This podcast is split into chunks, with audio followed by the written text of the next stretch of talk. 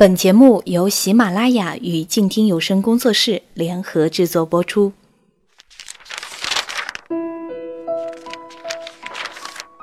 你读一本书大概要多久？我读一本书大概需要一个星期吧。嗯，差不多三四天吧。我小的时候读书快，一晚上就能读完一本书。哎，我呀，真的是还真挺久没有看书了。平时工作真的太忙，应酬太多，晚上回家也没有什么时间去看书。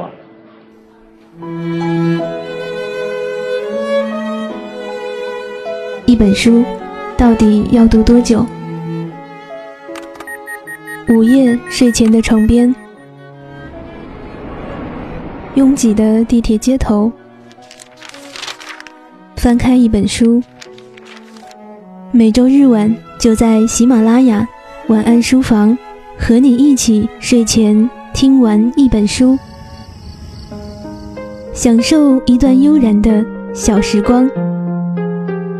本节目由喜马拉雅网与静听有声工作室联合制作播出。静听观点，不止文艺。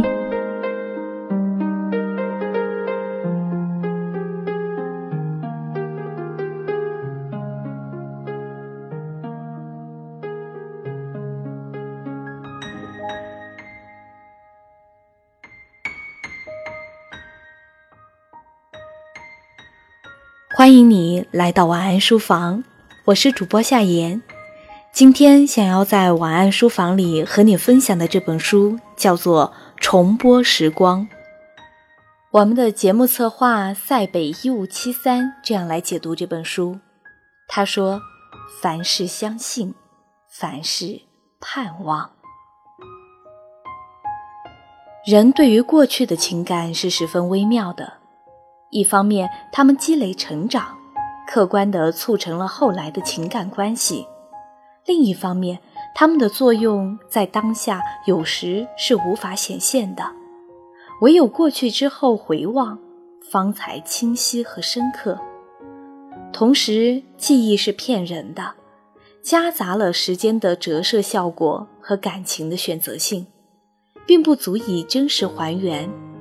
但也正是这种欺骗性，有时反而能让人亏得本心，正视自我。如果可以穿越回过去，你想要改变什么呢？这看似是一个思考题，其实更像是一个选择题，在是否要改写历史中做一个选择。看过蝴蝶效应的人都知道。当波动其中的一个片段，改变的将是整个事件的发展。随后，整个故事的未来无法预估好与坏。美国作家彩虹洛威尔另辟蹊径，在重播时光，把思考放在了另一个环境下，不是一部时光穿梭机，而只是电话。婚后十四年的乔吉和尼尔，在圣诞节前的一周，因为一个临时会议产生了分歧。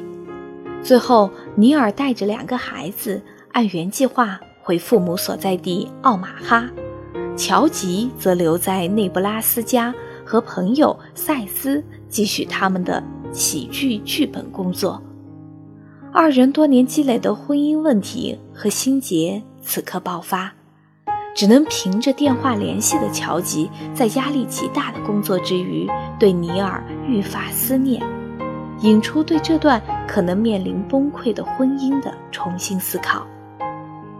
一次偶然，乔吉发现家里的那部黄色座机，居然连接的是十五年前还没向他求婚的尼尔。在惊诧和疑虑中。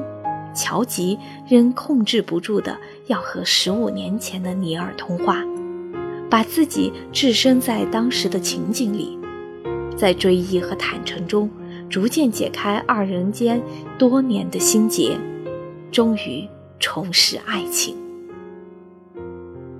重播时光围绕乔吉和尼尔现在时的主线，把两人十八年间相识并相爱的经历，乔吉和好友。赛斯之间多年未曾言明的暧昧，乔吉妈妈的爱情经历以及妹妹海瑟的禁忌之恋加入其中，抽丝剥茧，逐步推进，慢慢还原了所有人的故事，角色们的形象也纷纷清晰起来。回溯整部小说的节奏和线索，可以感受到彩虹洛威尔对故事和角色的掌控度。作为一部爱情小说，从故事层面，重播时光完成了一个精彩好看的小说构架。但使其更值得一读的是它产生的爱情、友情以及婚姻生活中的思考反思，贯穿了整部。重播时光，在可读性和思想性间找到了一个平衡点，同时跨越了地域和观念的差别，为广泛的读者提供了一个指引可能。不是要拥有的东西实在太多了，而是有太多的东西需要重新审视。在作品中，借助一个拨通过去的电话。女主乔吉意识到自己在婚后生活中的问题，经常加班，对尼尔和孩子关注不够，未能处理和确定好工作以及搭档赛斯在生活中的位置，没有真正面对赛斯曾经的未婚妻道恩，在对自身抱了极大怀疑心的同时，他也站在尼尔的角度，坦诚直面诉说了他的爱意。和赛斯在心中的真正角色。故事在过去的尼尔求婚和现在时的乔吉抛开一切鼓足勇气去追求真爱的时候，触到了核心，也就是两个人的爱情是否真的因为这个连接了过去的电话，又或者说是穿越回去才能改变结果。书中跨越了电话线和自我怀疑，乔吉在圣诞节前一夜冒着风雪奔赴奥马哈，上演了一幕类似圣诞节必看的经典《真爱至上》中的情节。那么读者怎么办呢？大家都不会有这样一部神奇的电话，这才是作者真正想要告诉我们的道理。过去无法改写。珍惜眼前人，一个如此朴实又常常被人们忽略的简单道理。此外，书中还有这样两个反复被提到的小细节值得注意。第一处是尼尔在一九九八年求婚时说：“我爱你，我爱你胜过我讨厌别的一切。”这句话在受思念和悔恨折磨之苦中的乔吉反复怀疑：我们有爱就足够了。第二处是尼尔希望乔吉也在奥马哈的时候说的一句话：“为了你，天都下雪了。”情话在最浪漫的时候和最失望的时候说出来，味道是不一样的。天。当然不会为人而改变，就像一座城的倾塌来成全的爱恋，也只不过是张爱玲笔下的白流苏和范柳原一对。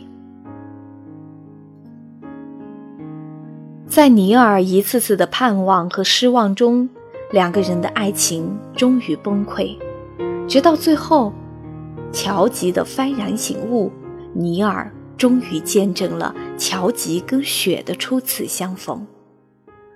这样的真实质疑和殷切的希望，会发生在世俗每个人的婚姻当中。最后跌跌撞撞，是否还能在坚定和盼望中赢了爱情的新生？虽然无法简单以结局而定选择什么是对错，但终归是慎重放弃，比未来遗憾。要好得多。相信和盼望使人勇敢，容忍，这是爱情需要的品质。去年开始，婚礼摄影师 David 会在每个婚礼现场找一对结婚时间最长的老夫妇，征求他们的意见，能否拍一张肖像，然后询问他们婚姻持久的秘密。一九五二年结婚的一对夫妇给的答案是：幸福婚姻的秘密就是互相依靠、互相照顾，问题要去解决，而不是放弃。记住，不要期待的太多，对于当下，要知足。